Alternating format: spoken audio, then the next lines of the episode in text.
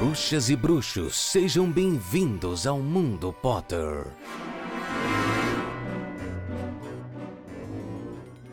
Tá começando agora mais uma edição do Mundo Potter. Eu sou Itamar Santos e quinzenalmente a gente tem um encontro para falar de Harry Potter.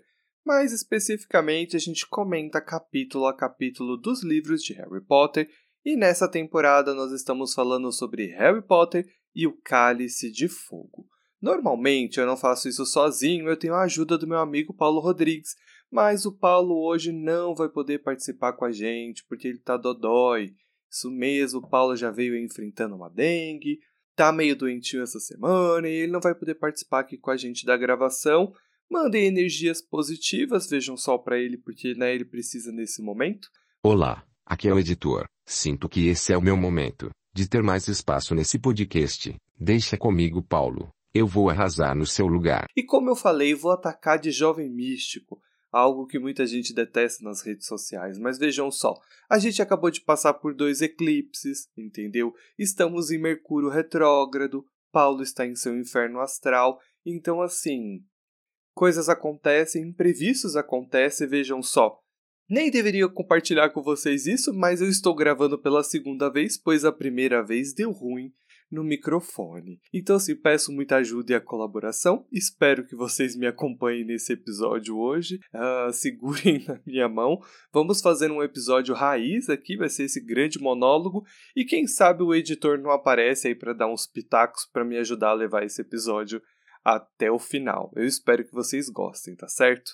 Eu já estou pronto. Minha língua está afiada igual chicote. Estou cheio de opiniões. Então, vamos para os recadinhos importantes. Siga a gente nas redes sociais, a gente é o arroba Mundo Pottercast no Instagram.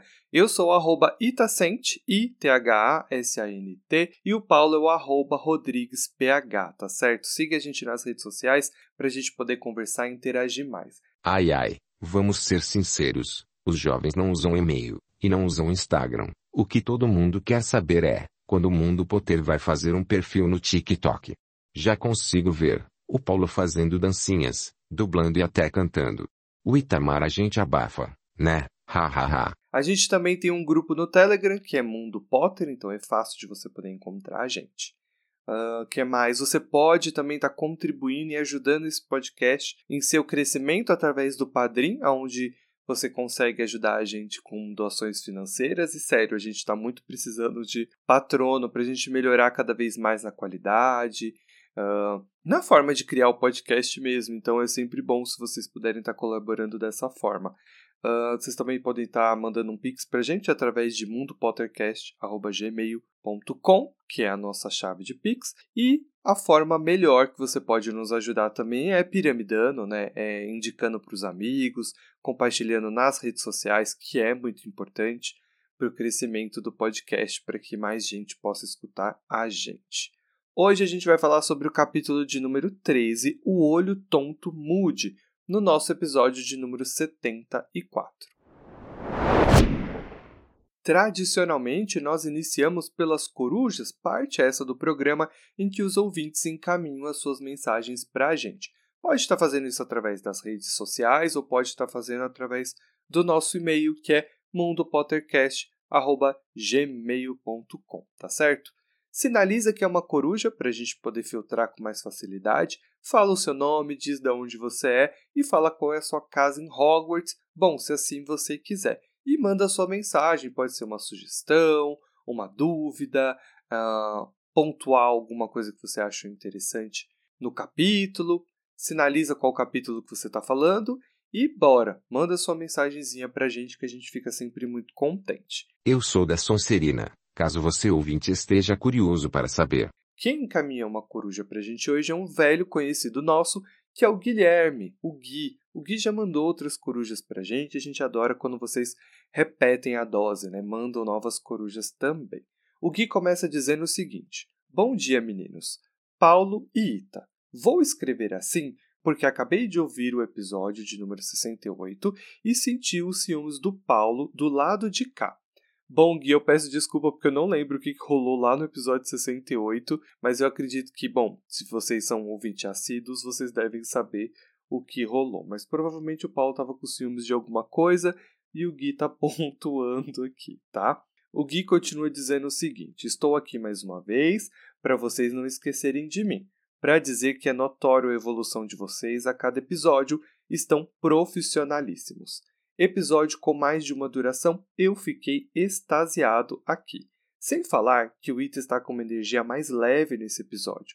Eu acredito que é porque o Sol está em peixes. Essa energia fluindo contagiou o virginiano mais certinho deste podcast. Entretanto, cuidado, Paulo, porque se continuar assim, quando mudarmos para Ares, sai da frente que ele vai partir para a briga mesmo. O Gui mandou essa mensagem, a gente estava em março. Desculpa, Gui, por estar tá demorando para responder, mas a gente já explicou, né? A gente está decidindo é ir com calma nas corujas para a gente não faltar nenhuma no programa, porque como tem uma certa escassez, a gente está administrando bem as corujas que vão aparecendo, tá certo? Uh, não sei agora atualmente como é que tá o céu astrológico, embora eu curta bastante, e o Gui, o Gui entende muito, o Gui faz mapa astral, o Gui é astrólogo, né? Ele fez curso para isso, então acho muito interessante que ele fez essa essa leitura do céu. E essa vibe toda jovem místico, né, que eu já venho comentando aí desde lá do iníciozinho, faz muito sentido com o episódio que a gente vai falar hoje, porque eu tô bem. É, eu gostei muito desse capítulo, principalmente por causa da aula da Trilone, achei bem interessante o que rola lá. E olha só, tá amarrando tudo bonitinho. O Gui continua dizendo que o Paulo né, é engenheiro, então a gente vê ele fazendo contas sobre os anos dos acontecimentos da Copa e ele achou isso muito incrível e representou muito. É porque o Gui também tem um lance com números. Foi ele que me. Nunca vou esquecer, porque foi ele que me corrigiu do negócio da plataforma 93 quartos. ai, ai. Ai, ai, né, meninas? Ai, ai.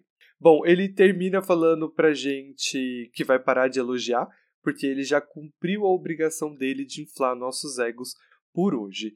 E pede pra gente continuar com a dedicação excepcional com o podcast, Beijo, Gui. Gui, muito obrigado pela mensagem, a gente fica sempre muito feliz. E sim, a gente precisa de biscoito, né? Acho que todo mundo precisa de biscoito. Às vezes, eu já falei isso aqui algumas vezes, como a gente não vê o rosto de vocês, a gente precisa, né? Muitas vezes que vocês falem, mandem mensagens, para a gente poder sentir que existe pessoas aí do outro lado, né? Porque é muito fácil esquecer que números são pessoas, né? Então a gente fica vendo lá o número de ouvintes e tudo, o número de plays, mas ele, ele não reflete é, em quem vocês são, né? Então a gente gosta de ter uma interação, lembra a gente do porquê que a gente está aqui, porquê que a gente se dedica fazendo esse podcast. Então a gente fica muito feliz. Mas a gente ainda não acabou, porque a gente tem um berrador hoje.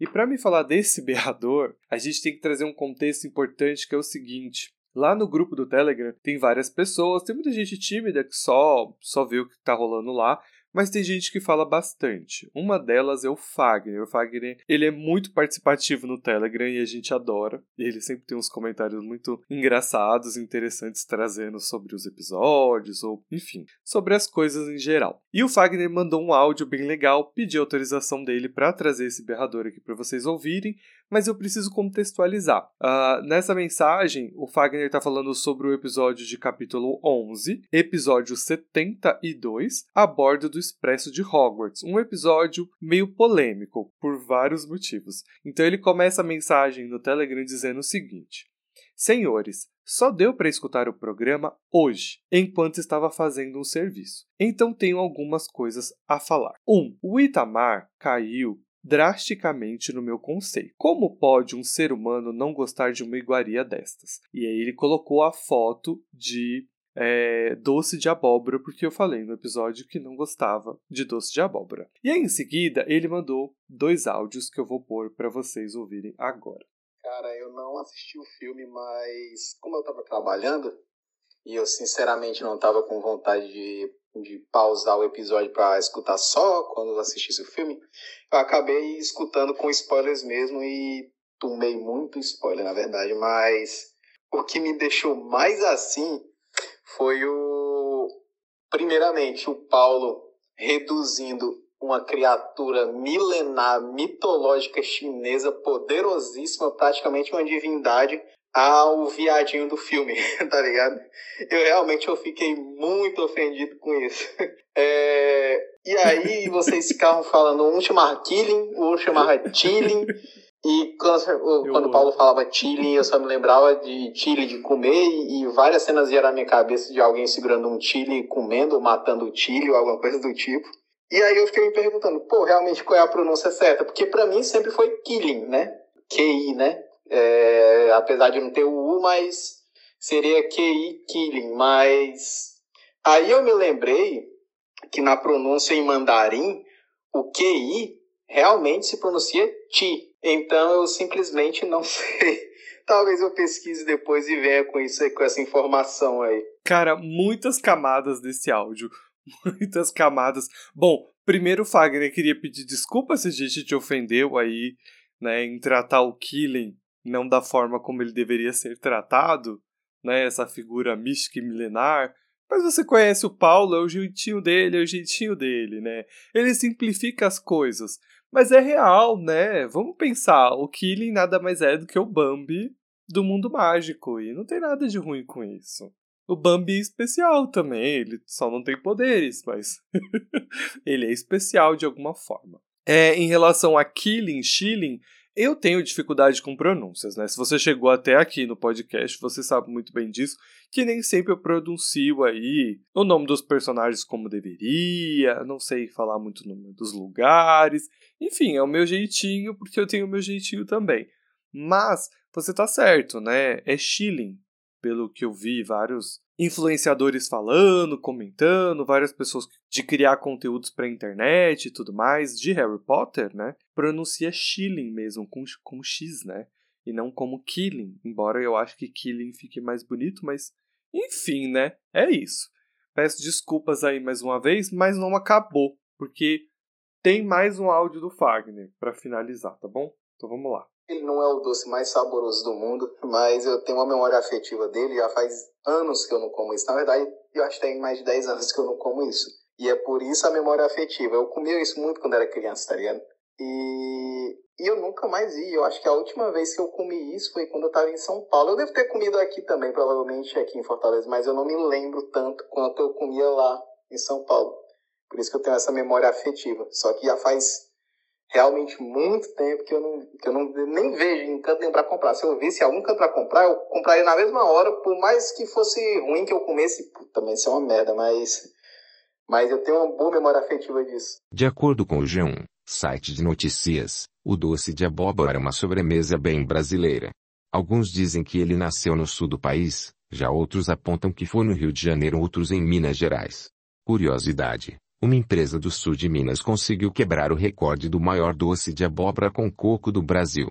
O grupo de Postos de Caldas Minas Gerais produziu um doce pesando 633 kg e atingiu o valor de 24 mil reais na produção total do produto artesanal. Um que gostoso. Bom, o Fagner respondeu tudo aí, né, nesse áudio. Então não é que o doce é bom, ele tem uma memória afetiva com o doce, mas ninguém disse que o doce é de fato bom, né? Faz muito tempo que ele não come, então ele só sabe dizer pela experiência afetiva, a nostalgia. Então, não tem como saber se é bom ou não, né, Wagner? Você tem que comer de novo. Come de novo e depois conta pra gente se realmente é bom ou não. Pra mim, não é bom. Mas assim, essa questão também do meu paladar mais infantilizado chocou muita gente, porque eu também postei um stories no, no Instagram, né? Falando sobre aqueles 10 coisas que eu simplesmente não gosto. E aí eu mencionei que não gostava de mostarda, a galera pirou porque eu não gosto de mostarda. Eu caí na besteira de falar que não gosto do macarrão parafuso. As pessoas ficaram chocadas. Nossa, faltaram me apedrejar porque eu não gosto de macarrão parafuso. Gente, eu não gosto. Aquele macarrão não é bom. Aí vieram me falar: "Ué, mas a massa não é igual às outras?" É, mas o preparo é diferente o tempo de cozimento é outro, a forma como aquilo pega o molho é diferente, entendeu? E não gosto, não gosto, porque para mim ou ele fica é, desmanchando, que tá ruim, ou ele fica mais ressecado, não pega molho direito naquilo, não gosto. Vou deixar aqui mais uma polêmica em relação a meu, meu paladar. O que mais me choca nessa história toda é que ninguém, exatamente ninguém, manda um recadinho para mim. Só digo uma coisa: se liga em. Bom, terminamos então as corujas e berradores e então seguimos para o capítulo dessa semana. Sinopse: Harry está muito preocupado. Ele não tem notícias de Sirius há muito tempo, e nem mesmo de Edviges. Hermione volta a comer, mas segue engajada em seu plano de ajudar os elfos domésticos. Malfoy traz notícias importantes sobre o pai de Ron.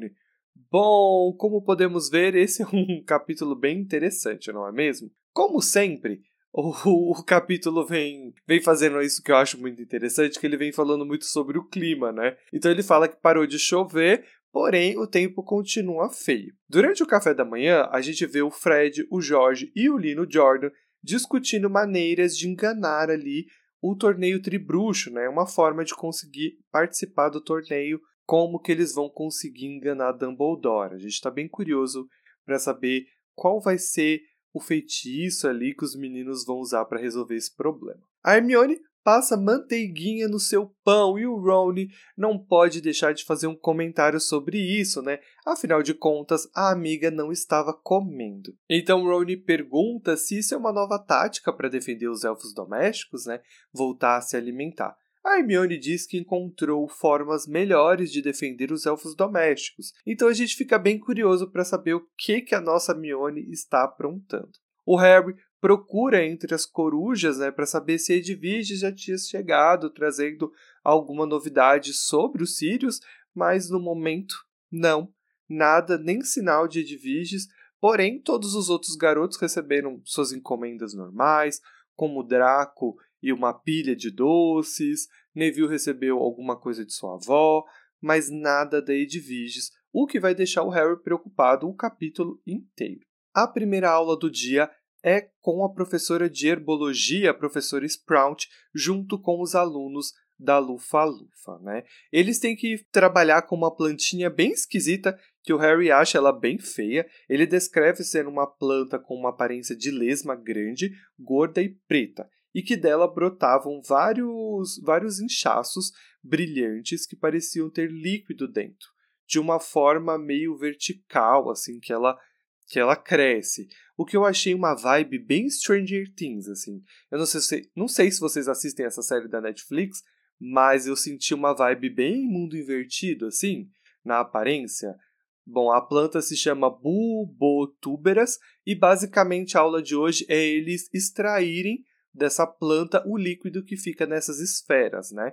A professora Sprout pede para que eles tomem cuidado, porque esse líquido, quando não é diluído da forma correta, ele pode causar reações engraçadas na pele das pessoas. Então pede para que todo mundo use luvas para que possa aí extrair e encher vários garrafões com essa substância. A professora conta que essa substância é utilizada para produzir um fármaco, né, que é capaz de é, prevenir e tratar acne severa.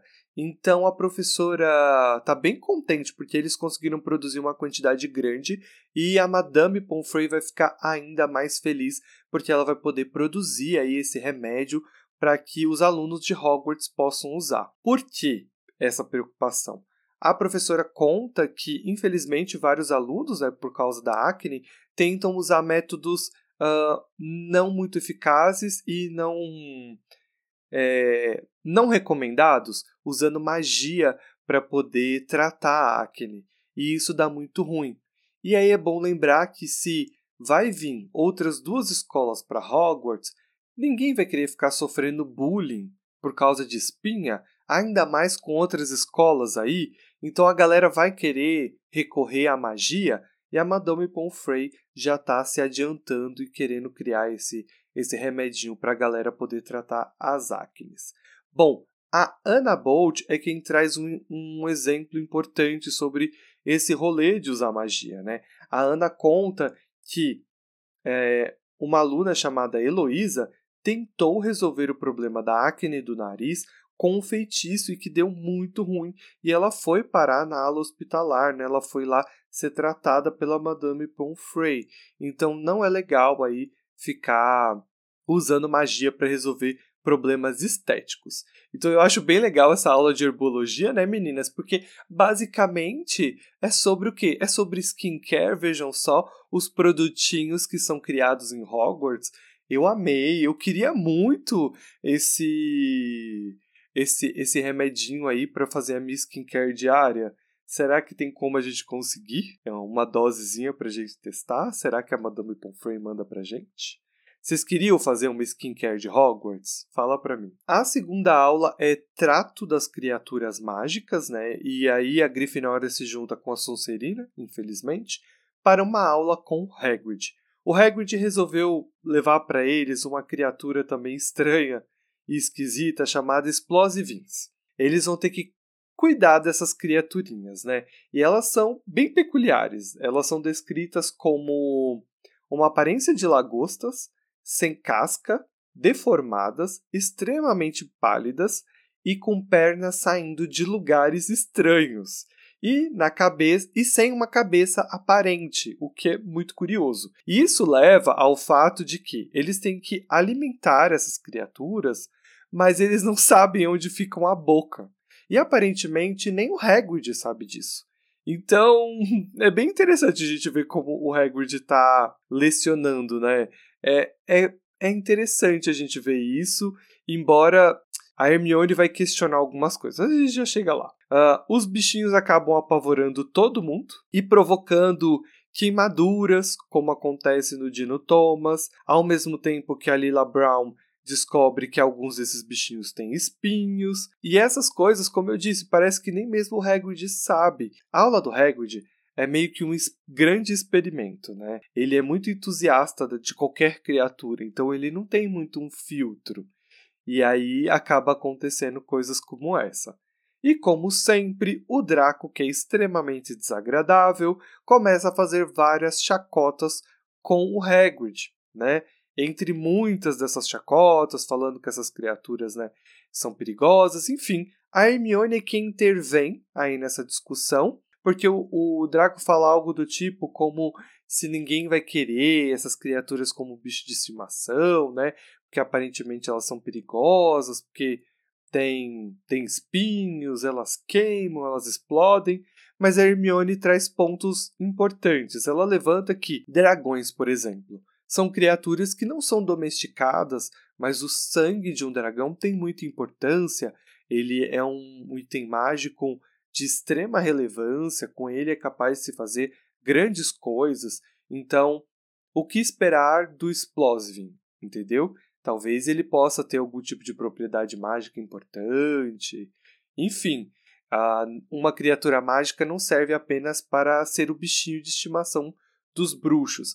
A Hermione dá um lacre, né, perfeito ali, que o Malfoy fica sem reação. Hermione é a minha pequena militante favorita arrasando como sempre. Mais 10 pontos para a Grifinória. Mas o que é curioso para gente, a gente extrair dessa, dessa informação que a Hermione traz, né, é que primeiro ela está fazendo referências à Pedra Filosofal, quando ela fala sobre é, é, o, sobre criar um, um dragão como um bicho de estimação, porque aí quem se lembra do Norberto, o dragãozinho do Hagrid em A Pedra Filosofal? Quem se lembra? Então ela está fazendo essa referência que só o Harry e o Ron e o próprio é, Hagrid vão catar. E ela também está dando um foreshadowing por parte da autora. Porque, assim, a gente sabe que a primeira tarefa do torneio Tribruxo vai ser com dragões, né? Então é mais um foreshadowingzinho do futuro. E se por acaso você não sabia, agora está sabendo, pois aqui, a gente trabalha com spoilers. Mas nem tudo são flores, né? Porque ali no particular, entre o Ron, o Harry e a Hermione, o Ron tenta fazer uma chacota sobre o uso dos explosivos e tudo mais, mas a Hermione vira e fala que ela só falou aquelas coisas sobre o sangue de dragão, né? ela só deu aquela defendida porque o Draco estava fazendo chacota com o Hagrid, né, e ela não iria permitir isso. Mas em certo ponto, a Hermione deixa claro que concorda com o Draco, já que o Hagrid não está seguindo bem ali o cronograma de um professor para trato de criaturas mágicas. Então a gente já pode ver que a Hermione tem, por mais que ela ame o Hagrid, ela questiona aí o seu lugar como professor, o que é um pouco triste, mas ela tá certa no final das contas, né? Mas assim, é a, é a primeira vez que o Hagrid está sendo professor, então a gente tem que dar um desconto para ele. Todo mundo tem que começar de algum lugar, não é mesmo? Durante o almoço, o Ron segue provocando a Hermione com a história dos elfos domésticos. Isso por quê? Porque a amiga está comendo muito rápido, né? Ela está comendo super rápido. E ele pergunta se isso é uma tática para poder ajudar os elfos domésticos, algo do tipo. A Hermione já está um pouco cansada e a gente também dessas piadinhas do Ron, mas ela fala que não, que na verdade o que ela vai fazer é ir para a biblioteca, o que ele acha muito estranho, já que eles não têm deveres de casa. E aí Hermione revela que de fato ela está indo à biblioteca para achar um meio de ajudar os elfos domésticos. Então aqui a gente tem uma Hermione uh, menos agindo por impulso e pensando um pouco mais dentro da sua realidade e do que ela pode fazer então pelos elfos domésticos. Então ela está fazendo o que ela faz de melhor, que é pesquisar. Então é bem interessante e estou empolgado para a gente saber o que vai sair disso, né? O que, que vai acontecer no futuro sobre isso. Enquanto a Hermione segue para a biblioteca, os nossos heróis vão para a sala da professora Trelawney. Eles vão assistir a aula de adivinhação. Uh, e toda vez que essa sala é descrita, me dá muita aflição e eu sempre penso que a minha rinite ia atacar ali dentro.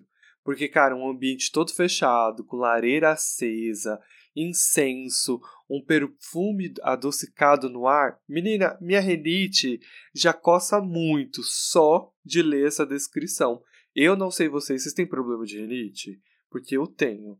Então, só de pensar, meu Deus, meu olho já começa a dar uma lacrimejada e meu nariz já começa a coçar. Isso é uma reclamação que eu vou fazer, tá? Olha, se você tá aqui em São Paulo, se você está em São Paulo, não tem ninguém em São Paulo que não tá resfriado, gente. A temperatura caiu, a temperatura mudou, tá um saco essa cidade. A galera não tá usando a porra da máscara. E assim, eu tô usando duas máscaras o dia inteiro e mesmo assim tô com a garganta ferrada entendeu? Virou um desabafo agora, ai meu Deus. Eu, eu a garganta ficou ferrada do nada, a temperatura virou do nada, porque é São Paulo, São Paulo é assim, não sei se vocês conhecem, não sei se muitos de vocês são daqui, mas assim, não tem alguém que eu não cruze que não tá resfriado, né? Por quê? Porque tá chegando o inverno, estamos passando por outono, entendeu? E a galera não quer usar porcaria da... Usa máscara, gente, principalmente nessa estação, não é só o Covid, para evitar é, outras doenças respiratórias, entendeu? Aff, viu? Desculpa o desabafo, mas eu precisava, precisava soltar isso. Gente, o que foi isso? Do nada, simplesmente do nada, o Ita começou a pistolar sobre o clima. Foca aí no que importa, cara. Bom, mas então a gente tem a aula da professora Trelawney, né? Uma aula de adivinhação. Como de costume, a professora Trelawney sempre faz previsões sobre a vida do Harry e todas elas são sempre ruins o que é muito chato. O Harry sempre fica incomodado com isso e com razão, né? E a professora sempre está predizendo que vai acontecer coisas trágicas, coisas ruins com ele. E assim, o Harry já anda preocupado com o Sirius e com a Edviges. Então, por mais que o Harry sabe que nem sempre a professora vai ter realmente uma visão profética, não tem como ele não ficar preocupado numa situação dessa, né? Então, é chato pro nosso herói. Essa aula é bem interessante e ela amarra lá com o início do nosso programa, vejam só. Por quê? Porque a professora vai ensinar nada mais, nada menos do que os alunos a lerem os movimentos dos astros, né, das estrelas, dos planetas e tudo mais através da astrologia, embora o texto não não fale especificamente que é a astrologia, mas pela forma como ela descreve, dizendo que eles vão ter que fazer mapas é, e, e, saber o futuro através do, dos corpos celestes e tudo mais, fica claro pra gente que eles vão fazer mapas astrais, né? Do cotidiano deles, é, da vida deles e tudo mais. Então eles estão fazendo mapas astrológicos, o que eu achei muito interessante da aula. E o que eu acho legal o Harry acha chato. Ele diz que não é tão simples quanto parece e que envolve vários cálculos, vários ângulos a serem analisados, várias tabelas de horários a serem verificados, então não é algo tão simples assim, e ele acha isso meio, enjoa meio enjoado de ser feito, sabe? Então ele já tá meio assim, ah meu Deus, eu vou ter que trabalhar muito.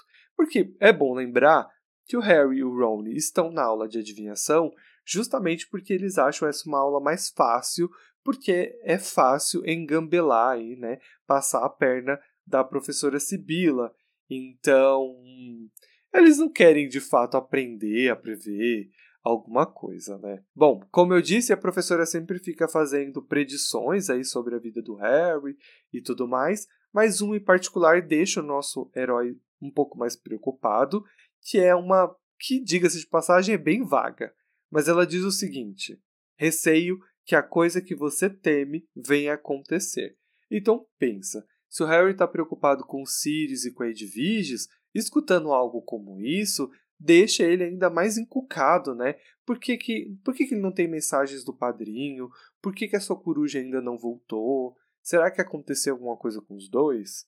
E nesses pensamentos, o Harry meio que se perde. Como sempre, ele sempre fica meio enebriado com as essências, com o perfume, com o incenso do ambiente e o Harry começa a ficar todo sonolento.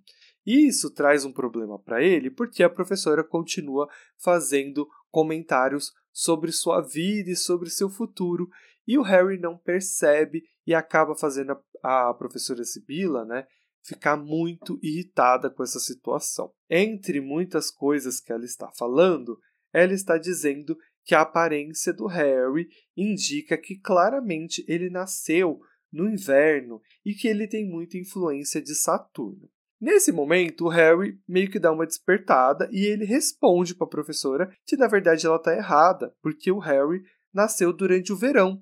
O Harry nasceu em julho, lembrando, né, que o Harry está na Europa e, e, esse é o período de verão deles, né, julho. O Harry tenta segurar uma risada e os alunos da sala também, o que deixa a professora ainda mais irritada, né? Porque ela acaba sendo desmentida ali na frente de todo mundo. E aí, como forma de punir, ela acaba passando o dever de casa bem pesado para eles. Né? Eles têm que fazer previsões através aí da, do mapa, do mapa astral, por 30 dias. E eles têm um curto período de tempo para fazer isso. Eles têm que entregar até na segunda-feira. Então fica todo mundo irritado, Ron xinga a professora e tudo mais. A gente tem que concordar que a professora poderia ter checado a data de aniversário do nosso bruxinho. Assim não passaria por essa vergonha.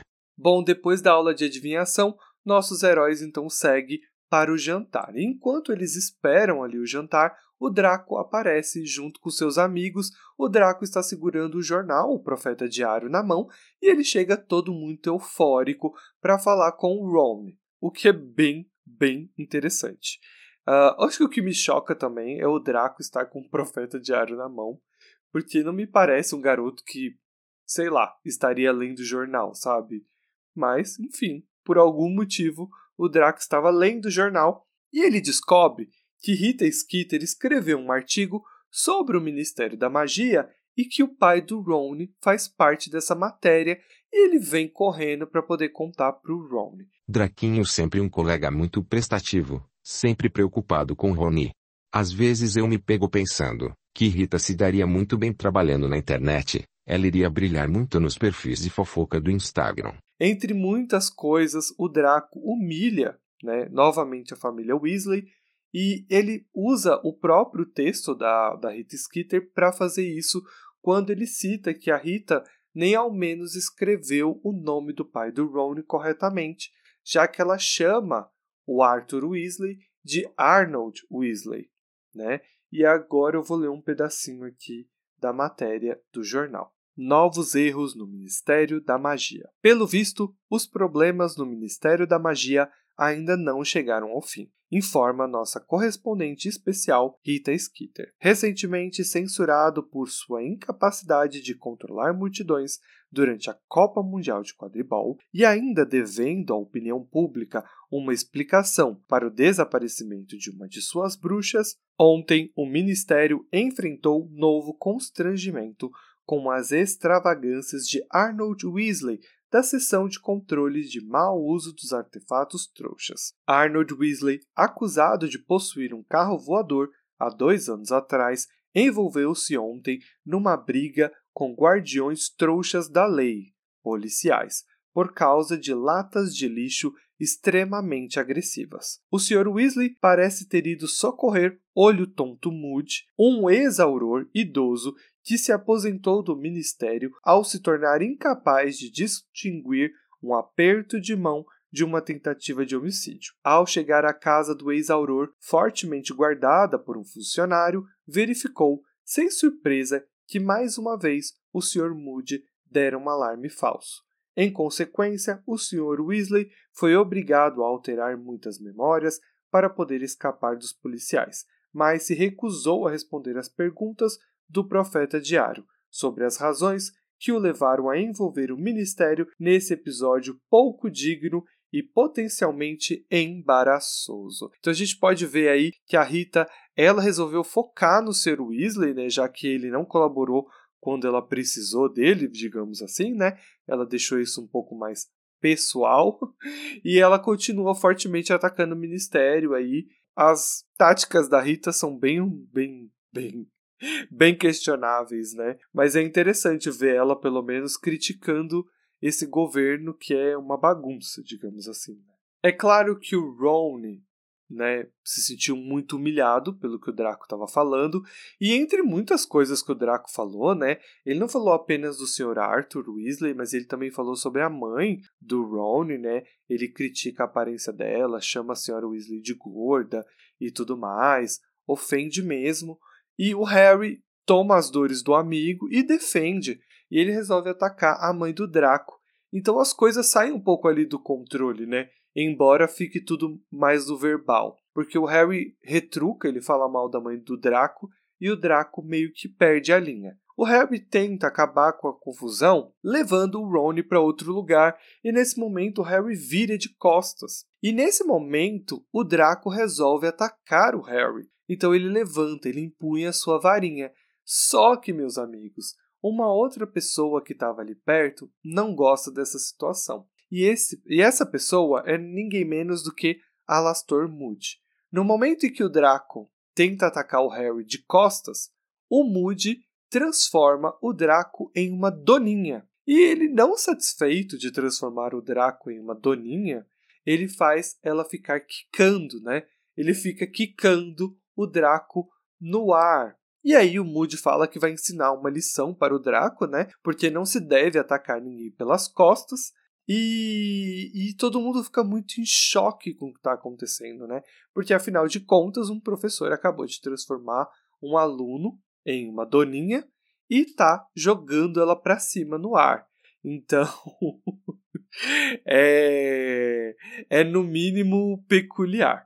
Nesse momento, a professora Minerva aparece e ela pergunta então pro Alastor o que está acontecendo, né? Aposto 10 galeões que o zelador Filch aprova esse método de castigo. E pergunta se aquela criatura, né, era de fato um aluno. A professora fica muito preocupada, fala que os professores não podem punir os alunos usando transfiguração, que ela tem certeza que Dumbledore já tinha falado isso para ele. Ele dá um meia-culpa ali, ele fala que acha que Dumbledore falou, mas que ele não se lembra.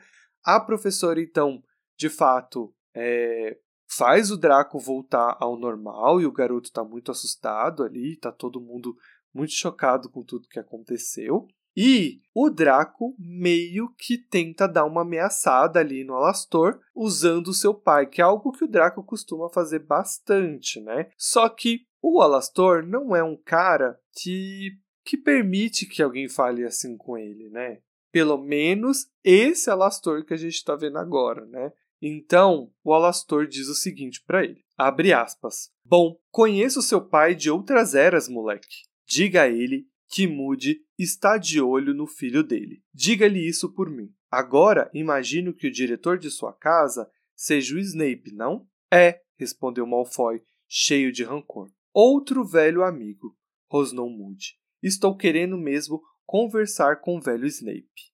Vamos, seu! E segurou o garoto pelo antebraço e saiu com ele em direção às masmorras. Bom, outra coisa que a Minerva também fala, né, que se um professor precisa punir um aluno, que para isso eles têm detenções, então você não pode ficar transfigurando um aluno, e ela também fala que o Moody deve reportar sobre o que aconteceu para um dos diretores das casas. E no caso, a casa do Draco é a Sonserina e o diretor de lá é o Snape. Então é por isso que o Alastor sai levando o Draco. Nesse texto todo, a gente tem muitas coisas interessantes, né? A gente tem. Uh, a gente tem sempre que lembrar que esse Moody não é o Moody de verdade, é um Moody falso, mesmo que a gente esteja falando aqui sobre. Né, acompanhando a progressão da história e a gente ainda é, não, não saiba disso no texto, né? A gente ainda não chegou nisso de descobrir quem é o verdadeiro Moody. Mas eu acho sempre muito importante a gente pontuar que esse não é o Moody de verdade. E dentro disso, o que eu acho interessante é que a gente vê alguns traços de valor desse cara, né? Porque ele não gosta que alguém ataque o outro pelas costas. E é muito curioso isso, porque o Valdemort é um cara que vai lidar com todas as armas que tem. Então, em uma situação, por mais que o Voldemort tenha alguns critérios, e eles são poucos, e os valores do, do Voldemort são bem, bem, bem complexos, vamos dizer assim, esse cara que a gente está vendo tem alguns traços aí. E eu me pergunto se esses traços vêm aí dessa parceria com Voldemort ou se na verdade estão ligados com a sua paternidade com o seu verdadeiro pai, né? E eu acho que a gente vai poder discutir isso melhor é, no futuro, quando a gente de fato descobrir quem é esse cara, de onde ele veio, e a gente poder conversar melhor sobre, sobre a história dele. Mas outra coisa interessante é, uma coisa que, embora esse mude falso sempre aponte para situações estranhas que um professor não faria, ele também faz com que a gente não perceba que tem algo de errado com ele. Por quê? Porque o Moody ele está sempre parecendo que está do lado do Harry. Vejam só, o Draco iria atacar o Harry pelas costas e o Alastor então o defende de certa forma, né? Ele para o, o Draco antes de que isso aconteça. Depois disso, a gente tem esse diálogo aonde o Moody revela pra gente e pro Harry, para todo mundo que está ali em volta, que ele não gosta nem do Malfoy e nem mesmo do Snape. E esses dois são os dois inimigos do Harry. Né? Não existe outro inimigo do Harry a não ser o Snape, fortemente, e o Sr. Malfoy. São duas pessoas que o, Harry já teve problemas cara a cara um com o outro. Então, se o Moody não gosta desses dois caras, ele ganha pontos muito positivos com quem está lendo e com o próprio Harry, né? O que faz com que a gente não desconfie dele. E isso é muito interessante. Mais interessante ainda é a gente pensar e analisar o porquê o Moody não gosta desses dois personagens, né? E aí a gente pode parar e pensar um minutinho. Bom, o falso Moody está do lado do Voldemort, certo? Então por que ele odiaria o Sr. Malfoy? E por que odiar o Snape? Ora, vejam só, tanto o, o Sr. Malfoy quanto o Snape não sofreram nenhuma punição por estar do lado do Lorde das Trevas. Pelo contrário, eles são vistos como caras que, bom, o Draco, a família do Draco, né, teve aí as suas desculpas, que, que né, não estava do lado das trevas coisa nenhuma, que foi obrigada e ameaçada pelo Lorde das Trevas, e o Snape era um espião. Então pense, para o falso Moody que está do lado do Voldemort, esses dois caras são traidores, né? Eles são traidores da causa do Lorde das Trevas. Então, logo, ele não vai gostar desses dois. E o próprio Moody também não gostaria, porque se o Moody é um cara que é todo desconfiado, que vê inimigos em todos os lugares, ter esses dois caras que um dia foram comensais da morte circulando por aí, é uma coisa que o Moody também não ia gostar. Então isso casa muito bem, é muito conveniente isso para a história, porque faz com que a gente não desconfie desse Moody. Então é bem interessante. Toda essa história do Draco se tornar uma doninha deixa o Ron muito extasiado, O nosso herói fica falando o tempo todo que quer guardar esse momento na sua mente o mais é, nítido possível. Então ele pede um minuto aí de, de espaço, de silêncio, para que ele possa gravar isso bem na memória. Acho engraçado porque ele diz, né? Draco Malfoy, a fantástica doninha Kikante. É muito legal isso. Bom, nessa situação toda, a Hermione é a única que dá uma percebida que essa situação do Moody transformar um aluno em uma criatura, né, transfigurá-lo, é muito bizarra. O Ron tenta cortar a Hermione, falando que para ela não estragar esse momento para ele, que é um momento muito feliz e tudo mais, mas é interessante a gente ver a Hermione pontuando. Durante aí o jantar, o Fred, o George e o Lino Jordan falam um pouco mais sobre o Moody, falando um pouco sobre a aula de defesa contra artes das trevas. Eles relatam né, que é uma aula muito interessante e que, de fato, o Moody já esteve enfrentando bruxos das trevas. Né? Então, isso passa uma camada muito diferente sobre essa matéria, né? Então, os meninos estão muito deslumbrados com essa aula. E isso faz com que o Ron fique com muita vontade de assistir uma aula do Moody. E aí ele lembra que isso só vai acontecer na próxima quinta-feira, então ele vai ter que esperar um pouquinho para que essa aula possa acontecer. E com isso chegamos ao final do capítulo.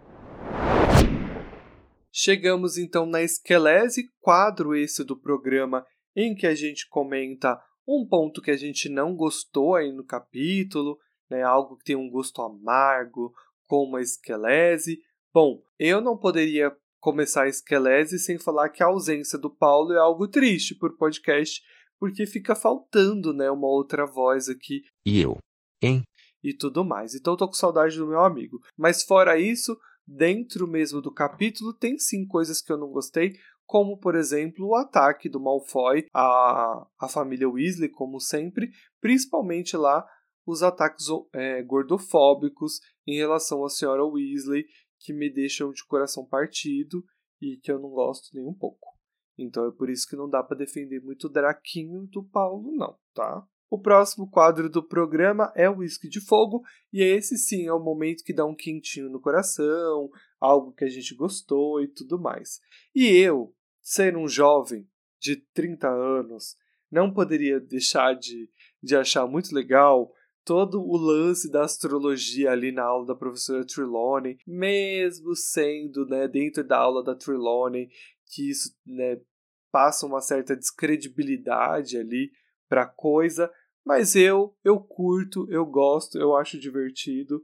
Eu achei muito interessante que eles aprendem a fazer o próprio mapa astral. Achei isso sensacional, sensacional. O último quadro do programa é nada mais nada menos que as indicações, é a nossa biblioteca da Granger. E hoje a minha indicação é uma série nova que está disponível na Apple TV Plus, se chama Iluminadas. É uma série que tem a participação do Wagner Moura e da Kate Moss. Desculpa te corrigir, meu querido, mas é a Elizabeth Moss. Bom, o Wagner Moura dispensa apresentações, né, o ator brasileiro, e a Elizabeth Moss. Também, bom, se você é um amante de séries, você já deve ter visto ela em algum lugar, mas eu vou refrescar a memória para você. Ela fez o filme O Homem Invisível, mais recente. Ela fez O Conto da Aya, que é uma série também bem conhecida, bem famosa.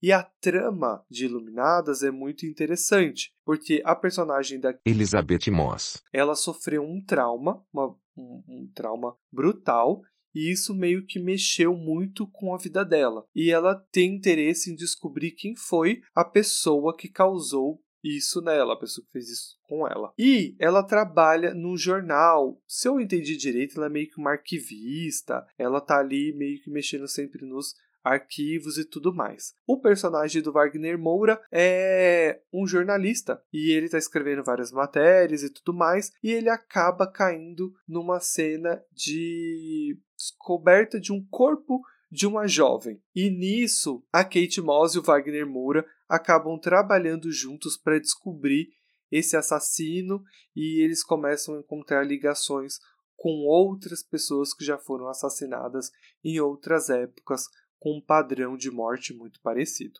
É um suspense tem um lance meio místico, meio sci-fi, que eu não sei muito para onde que vai ali ainda, porque atualmente só tem quatro episódios disponível, né? Tipo, na Apple TV Plus. Iluminadas, a série é baseada no livro homônimo de Lauren Belkes.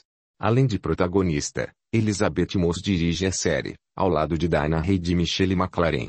A atriz também é produtora executiva, junto de Leonardo DiCaprio, Jennifer Davison e Michael Hampton. A série conta com oito episódios. Eu convido todo mundo a assistir comigo porque tá uma série muito legal e muito interessante. E eu tô curtindo bastante, tá certo? Se vocês assistirem, comentem nas redes sociais, mandem corujas pra gente. E com isso a gente finaliza o episódio dessa quinzena. A gente se vê daqui a 15 dias para o nosso capítulo de número 14, episódio de número 75, As Maldições Imperdoáveis. Este vai ser um capítulo muito interessante. Eu espero por vocês. Um grande beijo e abraço e tchau! Tchau, gente. Até a próxima.